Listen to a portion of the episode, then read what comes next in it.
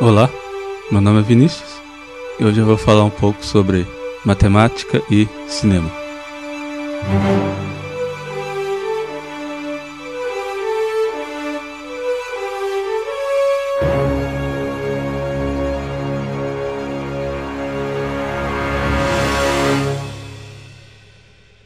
Hoje eu vou falar um pouco sobre algumas produções para cinema e para televisão que envolvem a matemática de forma direta ou indireta.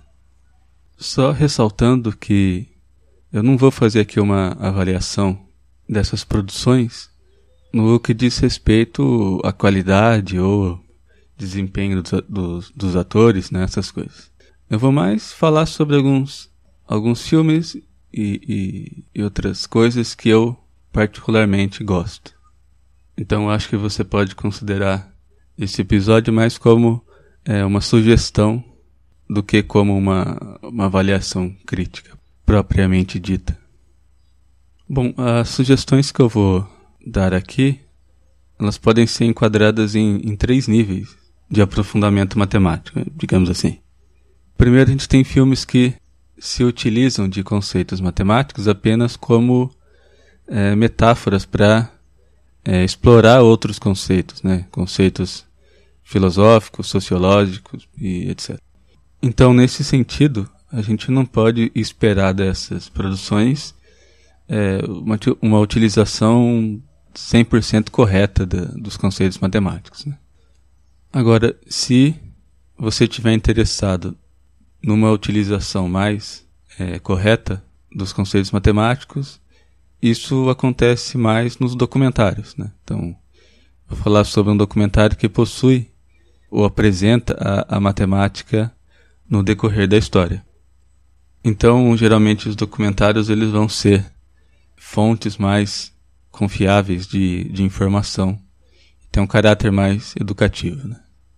E por último, eu vou dar um exemplo de uma série que eu colocaria ali no nível intermediário.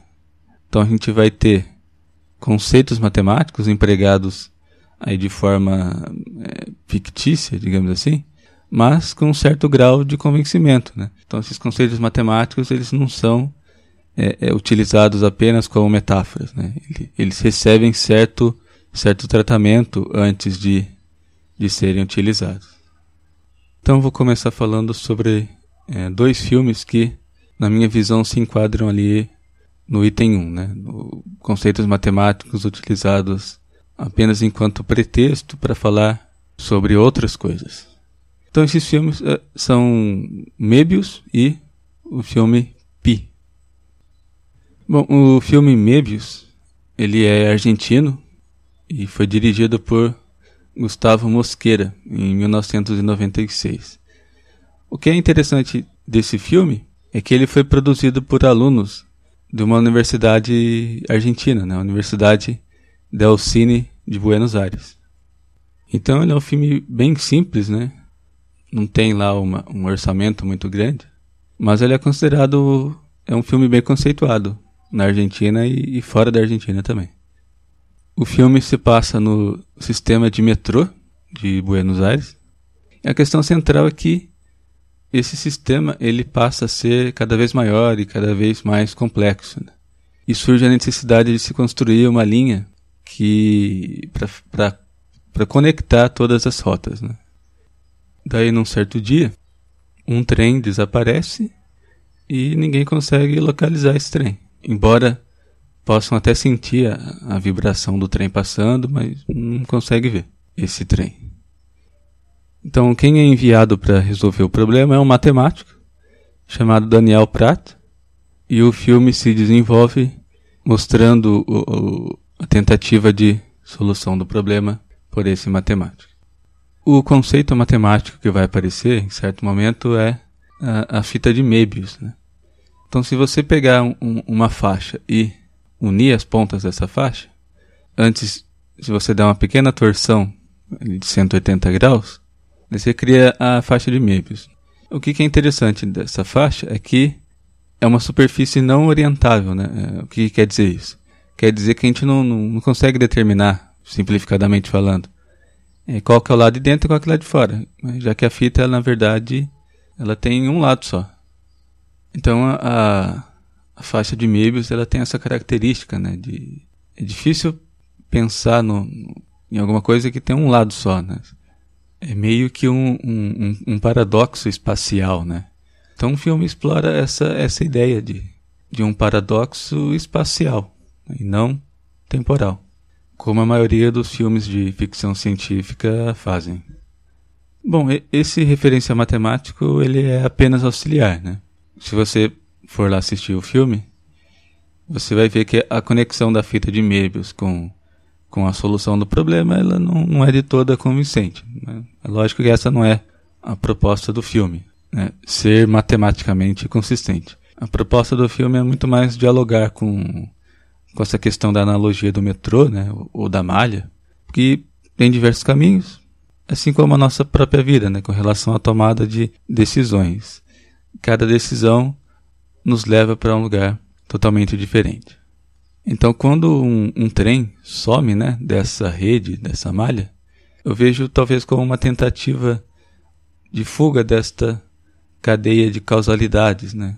uma busca que transcende aquele corre-corre do dia a dia. Agora eu vou falar sobre o filme Pi. Então, esse filme foi dirigido por Darren Aronofsky no ano de 1998 o personagem principal da trama é um matemático chamado Max Cohen. Bom, esse matemático ele está plenamente convencido de que o universo é regido por leis matemáticas, né, de, de tal modo que ele está meio que obcecado por desvendar essa, essa ordem, né, descobrir o padrão das coisas que lhe permita prever é, os acontecimentos. em certo momento, ele, ele passa a ser perseguido né, tanto por pessoas do, do mercado financeiro, como também por místicos religiosos. Né? Então a ideia geral do filme é, é contrapor essas duas questões, né? a questão da, da ordem e do caos. Bom, então essas são minhas sugestões de filmes aí. Bom, agora se você tiver interessado numa uma sugestão mais é, histórica ou educacional da, da matemática, é interessante que você veja, por exemplo, o documentário A História da Matemática, que é da BBC e apresentado pelo professor Marcos do Saltoy. Esse documentário ele é composto por quatro capítulos. Cada capítulo acho que tem aproximadamente 50 minutos. Então o capítulo 1 ele vai falar basicamente sobre os primórdios da matemática. Então vão aparecer lá os egípcios, os babilônios, os gregos. E a gente vai ver a matemática associada à natureza, né, digamos assim. Como, por exemplo, a medição de terras, astronomia, comércio, até chegar nos gregos, que vai aparecer uma matemática mais abstrata. Então, tudo isso culminando em Euclides. O capítulo 2 vai falar sobre a matemática no Oriente. Daí vão aparecer os chineses né, e os indianos. E vai mostrar também como que a matemática desse lado do mundo vai se espalhar pelo Ocidente. Né? Então a figura principal nesse processo vai ser o Leonardo de Pisa, que conhecido como Fibonacci. O capítulo 3 vai se concentrar mais ali no século XVII, com a criação do cálculo. Daí vai aparecer o Descartes, Fermat, o Newton, Leibniz e a família Bernoulli, né? E mais pro final do capítulo também vai ter alguma coisa de geometria. Daí vai aparecer o Gauss, Lobachevsky, o Riemann e por aí vai. E o capítulo 4, é o último capítulo, né? E vai se concentrar ali na, na, nas questões da matemática do século 19 e 20. Então vai aparecer ali Cantor, a teoria de conjuntos, vai mostrar também é, Hilbert, Gödel, com problemas sobre fundamentos da matemática. Bom, esse é um dos meus documentários preferidos. Em particular, eu gosto bastante do capítulo 4, né? Tem temas lá que eu estou falando aqui no podcast. Na minha visão, ele cumpre bem né, esse papel de fornecer um panorama histórico geral sobre a matemática. E vale destacar também o, o, o apresentador, né, o professor Marcos do Saltoy, ele é um matemático de Oxford, se eu não me engano, que trabalha na teoria de números. Ele é bastante conhecido pelo seu, pela sua atividade de divulgação matemática. Nesse sentido, ele tem é, alguns livros publicados e também apresenta outros documentários, né? não, não somente esse. E por fim, eu vou falar sobre a série Numbers, que eu é que eu coloco ali naquele aquela situação intermediária que eu comentei no início, né? É lógico que ela é uma série, é um drama, né? Que utiliza conceitos matemáticos, mas não apenas como metáfora para até também como metáfora.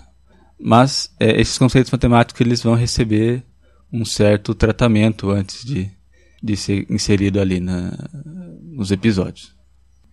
Então a série Numbers foi criada por Nicholas Falat e a Cherry Hilton, é produzida e levada ao ar nos Estados Unidos pela CBS nos anos de 2005 a 2010.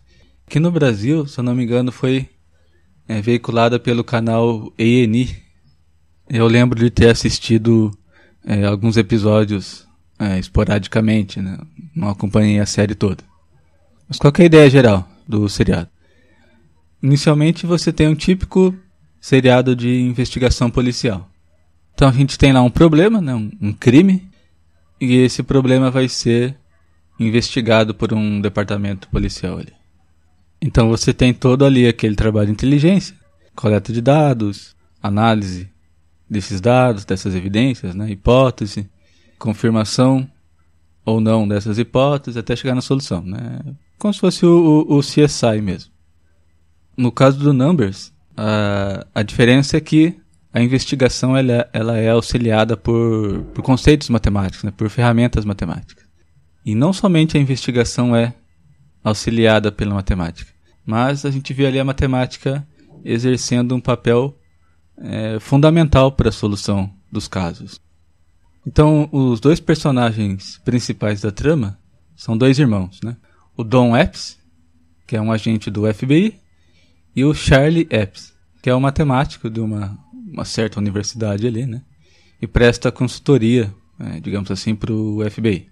Então a gente vai ter ali um grupo matemático que tem o Charlie, a Amita, que é uma matemática também, e o Larry, que é um físico teórico, que é uma, uma, uma espécie de mentor do Charlie, né? E esses três vão interagir, sempre buscando ali modelar matematicamente o problema enfrentado, né? Até que num certo momento, o Charlie ele tem um, um insight que resolve o problema. Bom, a consultoria matemática do programa é feita por quatro pesquisadores do grupo Wolfram, né, que a gente conhece dos softwares de matemática né, que esse grupo constrói. Então, além de fazer a revisão da matemática que vai no, nos episódios, eles também fazem preparação de é, fórmulas, gráficos e animações que aparecem lá nos episódios. É lógico que a gente não pode esperar que os conceitos matemáticos sejam usados com uma estrita corretude, né? Mas é interessante destacar que alguns trechos colocam problemas reais mesmo. Né? Então lá no site coloquei um vídeo do problema Monte Hall, por exemplo. Então vou ficando por aqui. Se você tiver sugestões de filmes ou documentários né, que falam sobre matemática, seja direta ou indiretamente, né, como os que eu coloquei aqui, pode mandar para mim, que eu coloco lá no site. É númeroimaginário.wordpress.com Então pode ser filmes que fazem referência a um certo conceito matemático, ou documentários com caráter mais educacional. Então seria legal se a gente conseguisse fazer um, um banco de informações né, com, com todas essas sugestões.